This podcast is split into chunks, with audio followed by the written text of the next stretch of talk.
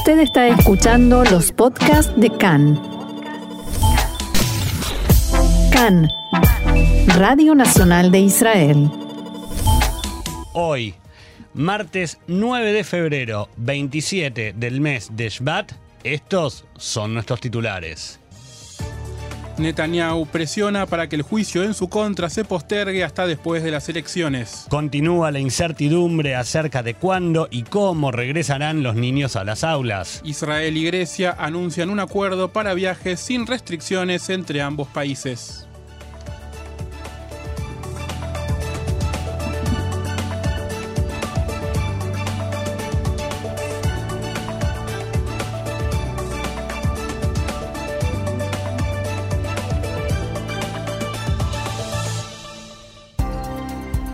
Comenzamos entonces, Diego, con la información que viene del ámbito de la política. Así es, política y judiciales, porque en el día de ayer el ministro, el primer ministro Benjamin Netanyahu le pidió a los ministros y miembros del Likud que no asistan a la audiencia del juicio en su contra, pero al mismo tiempo les dio la orden de criticar públicamente que la etapa probatoria comience antes de las elecciones. Khan pudo saber que Netanyahu estaba muy preocupado acerca de que los jueces decidieran durante el día de ayer que las audiencias comenzaran antes del 23 de marzo y pidió a los ministros que dijeran que tal decisión sería, cito textual, una flagrante injerencia en las elecciones. La Fiscalía está considerando excepcionalmente adelantar los testimonios de Arnon Milchen y Hadass Klein debido a la conexión de Milchen con Boaz Benzur, el abogado defensor de Netanyahu. La fiscalía teme que el diálogo existente entre Milchen y Benzur, quien también fuera su abogado, pueda afectar el juicio y las pruebas. Ante el pedido de la defensa de postergar el proceso, la presidenta del tribunal, Rivka Friedman Feldman, contestó este caso debería haber comenzado hace meses, no empezó por el coronavirus, queríamos ser responsables y no reunir a mucha gente. En esencia, usted está pidiendo aplazar la etapa probatoria seis meses, deberíamos haber escuchado la evidencia hace mucho tiempo. ¿Por qué estamos tratando de seguir adelante? Porque ha pasado un año desde que se presentó la acusación. Ayer Netanyahu asistió por segunda vez a la Corte de Distrito de Jerusalén para confirmar su defensa y negar las acusaciones en su contra. En el juicio se le imputan los cargos de soborno, fraude y abuso de confianza. Netanyahu no hizo declaraciones al salir del tribunal, pero aprovechó la conferencia de prensa con su par griego, Kyriakos eh, Mitsotakis, por la tarde para hablar sobre el proceso y dijo textual, todo el mundo sabe que los cargos en mi contra fueron inventados y hoy resultó cierto estimando que el juicio no se reanudaría antes del 23 de marzo, la fecha pautada para las elecciones, Netanyahu dijo, me parece que no se apresurarán a llegar a la etapa probatoria antes de las urnas porque se percibirá como una intervención en nuestras elecciones y ganaremos a lo grande. Vamos ahora sí a los datos de coronavirus. El Ministerio de Salud informó en su sitio oficial de Internet que hasta su última actualización en la mañana de hoy se registraron ayer un total de 7.761 nuevas infecciones de coronavirus. Según estos datos y las pruebas realizadas, arroja todo esto un porcentaje de 8,8% de casos positivos. Actualmente Israel tiene más de 70.000 pacientes con el virus activo, de los cuales 1.088 se encuentran en estado grave y 306 requieren de la asistencia de un respirador.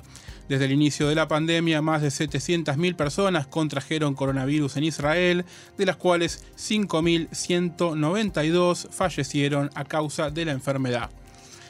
Respecto de la campaña de vacunación, en el día de ayer la cifra de vacunados de primera dosis superó los 3 millones y medio de personas, mientras que más de 2 millones 100 mil personas ya completaron su proceso de vacunación y recibieron ambas dosis. Como siempre, nuestro dato relevante, nuestro dato importante de cada día respecto de, los, de las cifras de, de contagiados este es el segundo día, al igual que ayer, que el porcentaje de casos positivos vuelve a ser menor del 9%. Por supuesto que esto no indica nada, ni podemos festejar al respecto, pero empieza o, o, quiere empezar a marcar una tendencia a la baja. Así es, hay una pequeña tendencia a la baja que abre una pequeña esperanza.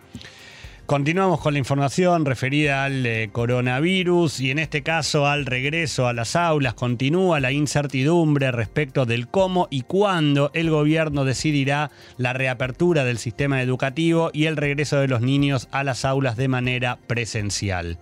Luego de haber suspendido la reunión del domingo pasado y de no reunirse en el día de ayer, se espera que el gabinete finalmente logre juntarse en la jornada de hoy, pero por sobre todas las cosas lo que se espera es que lleguen a tomar una decisión. Por supuesto. Y de hecho, como último momento teníamos, leíamos antes de subir al estudio que aparentemente se reunirían, lo decimos todo en condicional, a las 6 de la tarde, Así ¿verdad, es, Diego? Pero tampoco estamos en condiciones de confirmarlo porque esto cambia todo el tiempo. Cambia segundo a segundo.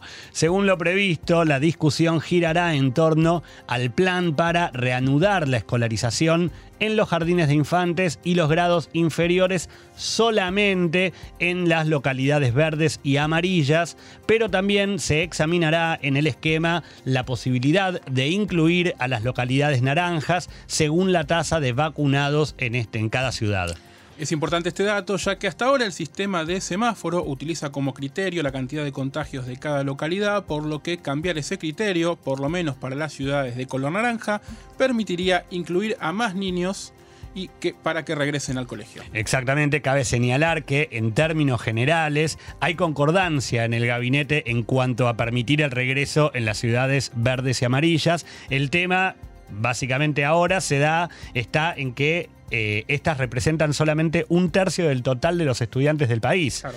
Por eso lo que se busca es que entre en debate la situación de las ciudades naranjas, donde todavía no hay un plan acordado. La vuelta a clases es un tema que preocupa tanto a padres, docentes y estudiantes que en la mañana de hoy realizaron una, una, manifestación frente a la Knesset en Jerusalén para reclamar la pronta reapertura. Asimismo, grupos de activistas protestaron frente al Ministerio de Educación en la ciudad de Tel Aviv.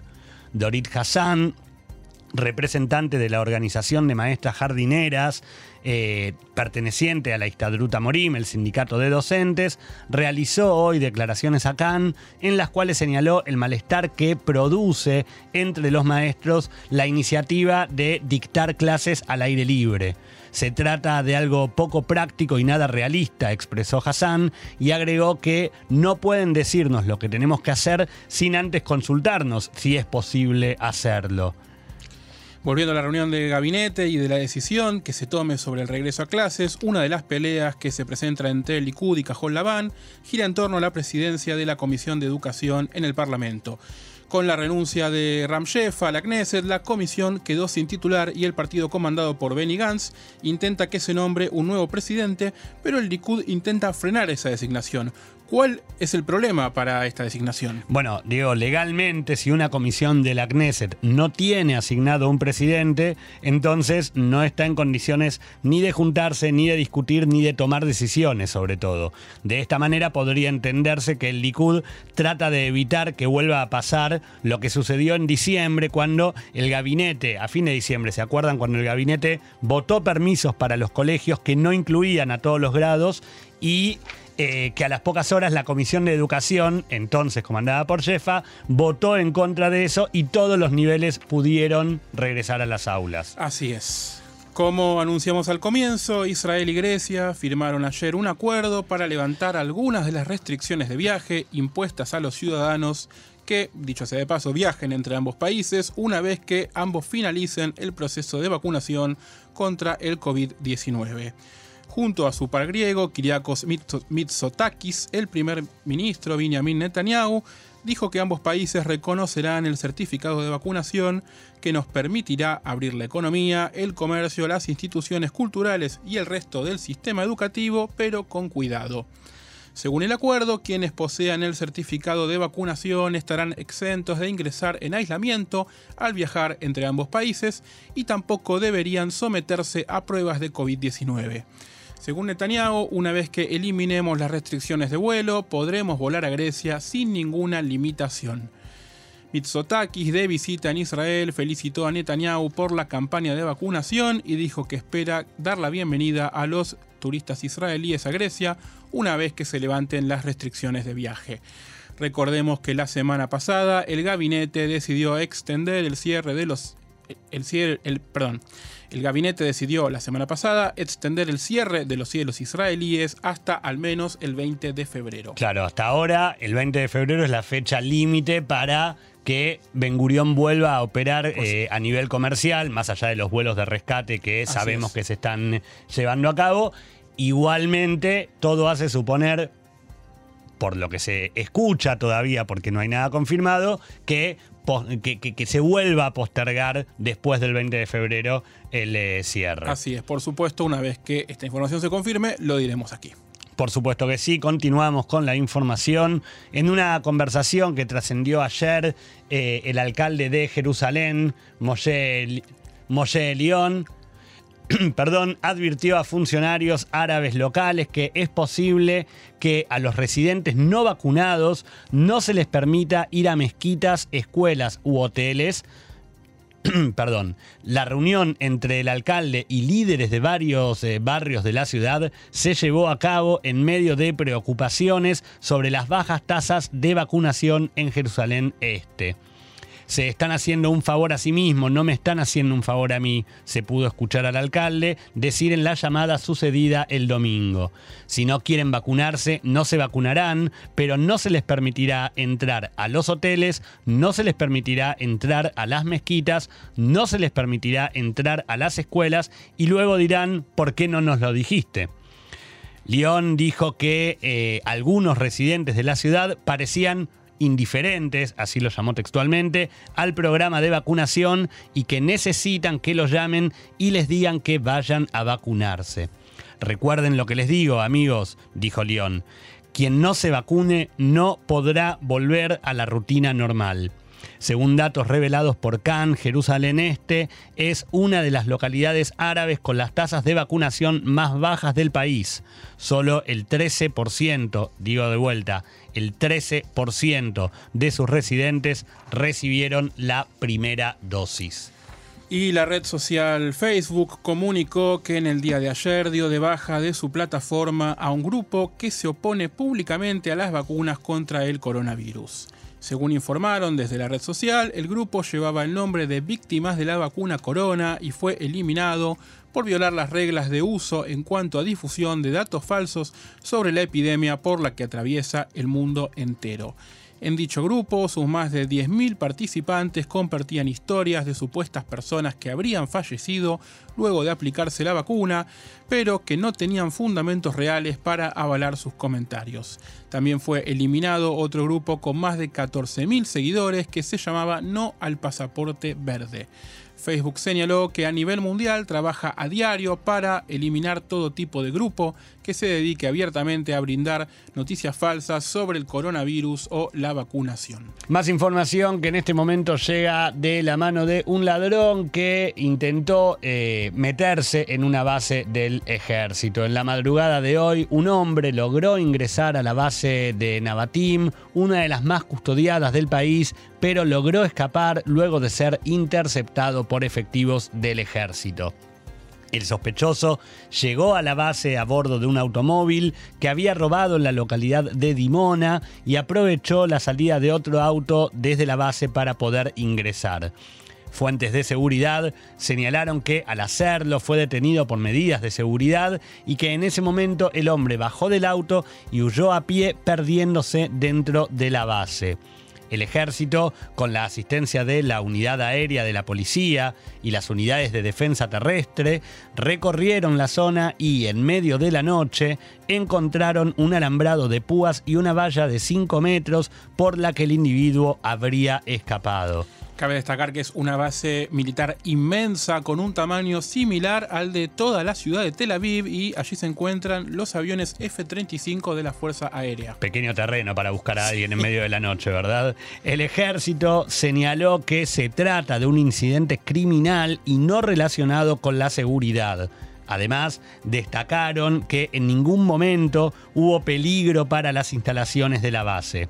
Este hecho se suma a una serie de intrusiones y robos a diferentes bases del ejército.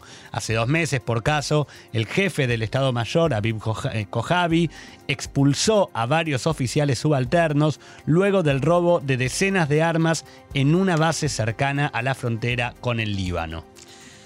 Más información luego de conocerse la noticia del crimen de Diana Ras, que fue asesinada por su marido a finales de la semana pasada. Ayer por la noche, más de 150 personas se congregaron en la Plaza Bima en la ciudad de Tel Aviv para reclamar seguridad y justicia no solo por la muerte de Diana, sino también por la cantidad de asesinatos y hechos de violencia de género que se vienen suscitando en los últimos tiempos bajo las consignas de la sangre de las mujeres no es de nadie, evitemos el próximo asesinato y 20 mujeres cada año donde está el país, los manifestantes llevaban carteles con los nombres de diferentes víctimas.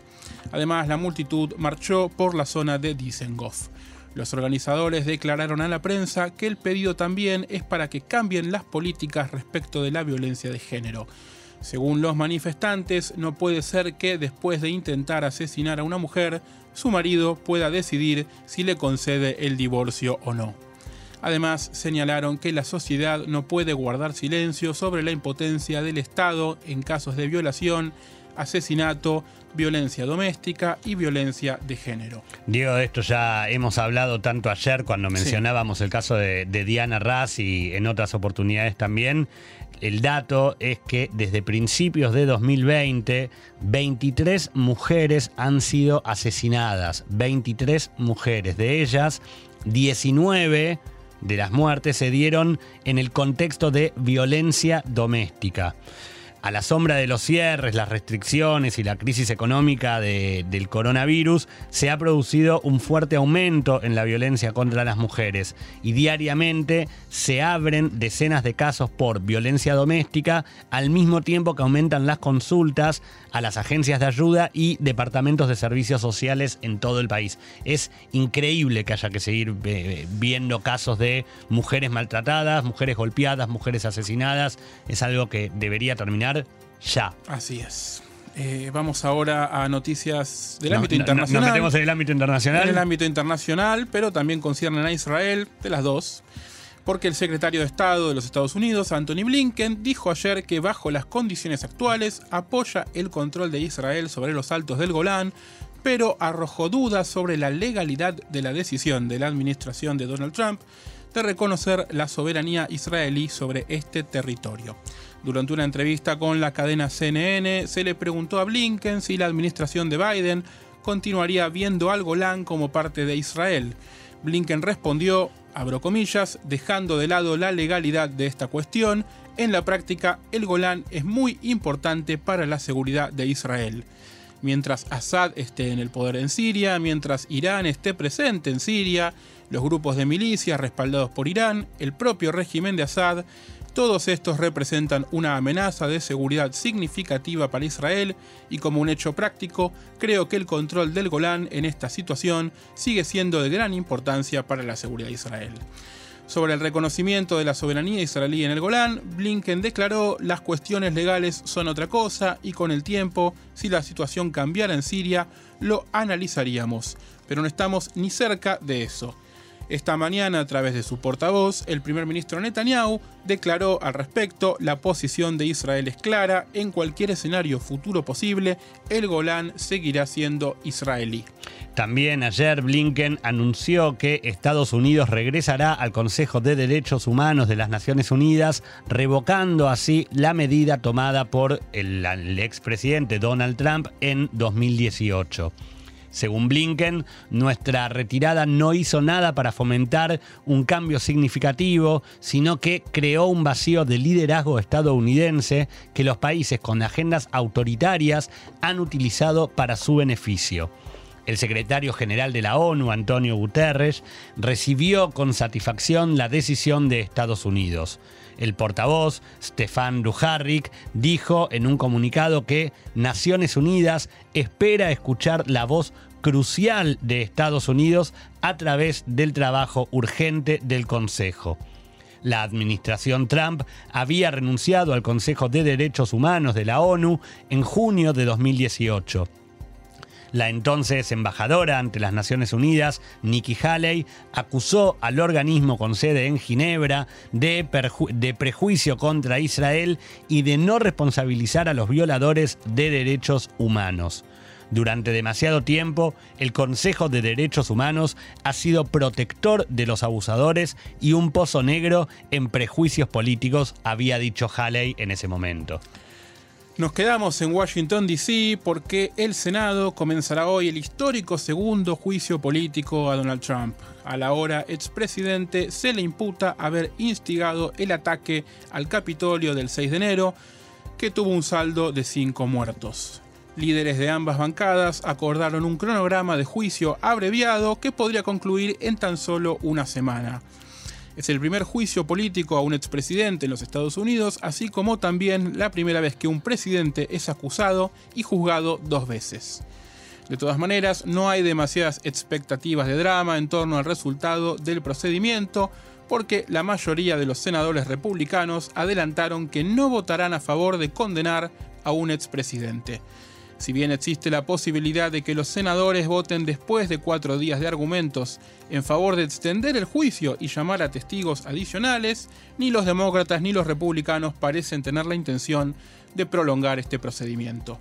El oficialismo prefiere avanzar con la propuesta de fondo del, perdón, del fondo de alivio de la pandemia del presidente Biden de casi 2 billones de dólares, mientras que la oposición busca superar el delicado debate interno en torno a la figura de Trump. Información del ámbito diplomático porque el embajador de Irán ante las Naciones Unidas, Majid Taht Ravanji, presentó el lunes dos quejas contra Israel ante el Consejo de Seguridad de la ONU, pidiendo a la comunidad internacional que se oponga al régimen israelí. El enviado de Israel a la ONU, Gilad Erdan, había detallado extensamente en un discurso el mes pasado los peligros que Irán representa para la comunidad internacional. En su discurso, Erdan había dicho, continuaremos actuando contra el insano régimen del Ayatolá en todos los frentes y especialmente en la ONU. Sugiero que Teherán no nos ponga a prueba.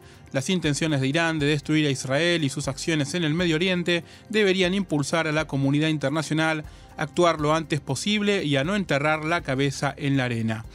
Erdan también había dicho que exigía al Consejo de Seguridad que ignore las mentiras iraníes y despliegue las únicas medidas efectivas para combatir el peligro que representa la República Islámica, sanciones paralizantes y una amenaza significativa de acción militar. En respuesta, Taj Ravanji acusó a Erdan de hacer acusaciones falsas sobre el programa nuclear de Irán. Según el enviado de Teherán, Erdan está tratando desesperadamente de presentar nuestro programa nuclear pacífico como una amenaza. Seguimos con la información ahora, una nota. Claro, pero siguiendo con, digamos, las relaciones diplomáticas entre Irán y Israel, hay más novedades sobre esto. Hay más novedades y en este caso un poco de una nota color acerca de que viene, que proviene del ámbito de la televisión, después de que un formato televisivo fuera israelí fuera vendido a más de 20 países, el exitoso programa televisivo Boom llegó a Irán en una copia casi idéntica. Se trata, como decíamos, del programa Boom, que Boom, que se estrenó en 2014, tiene un formato de preguntas y respuestas en el que un equipo de cuatro concursantes trabajan juntos para desactivar una serie de enormes bombas negras que se encuentran en el centro del estudio con cables de colores verde, rojo, eh, amarillo y azul que representan eh, respuestas a una serie de preguntas. Si el concursante ofrece una respuesta incorrecta y luego corta el cable equivocado, la bomba y el estudio rociando una especie de espuma por todos lados. El canal 12 de Israel, que transmitió el programa original, mostró esta semana imágenes del concurso de desactivación de bombas en la televisión estatal iraní. volvemos a repetir, no es que Irán le compró a Israel el formato, sino que hizo un programa copiado. Lo copió. Sorprendido por porque su creación haya traspasado las fronteras, el conductor israelí del show, Ido Rosenblum, dijo que, legal o no, al final del día, la gente tanto en Israel como en Irán disfruta de los programas de juegos con bombas.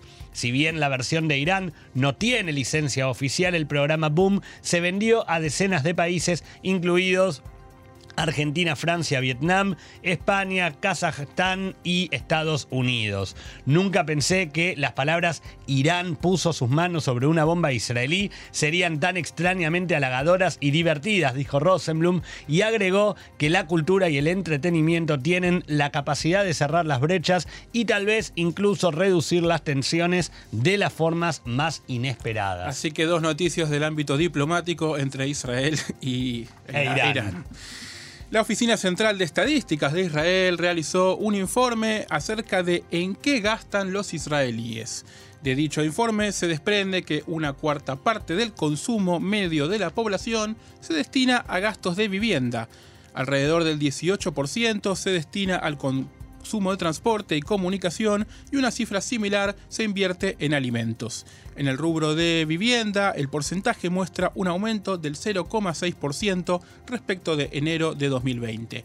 En el sector de transporte y comunicaciones hubo una disminución del 2% en comparación con el mismo periodo del año pasado. Además, el informe indica que para el 20% que gana el salario más bajo de la economía, los gastos totales ascienden aproximadamente a 11.000 shekels por familia por mes. Para quienes ganan un salario promedio, los gastos totales son de 16.000 shekels por mes. Y para el segmento cuyos ingresos son los más altos en la economía, los gastos totales son de aproximadamente 23.000 shekels por mes.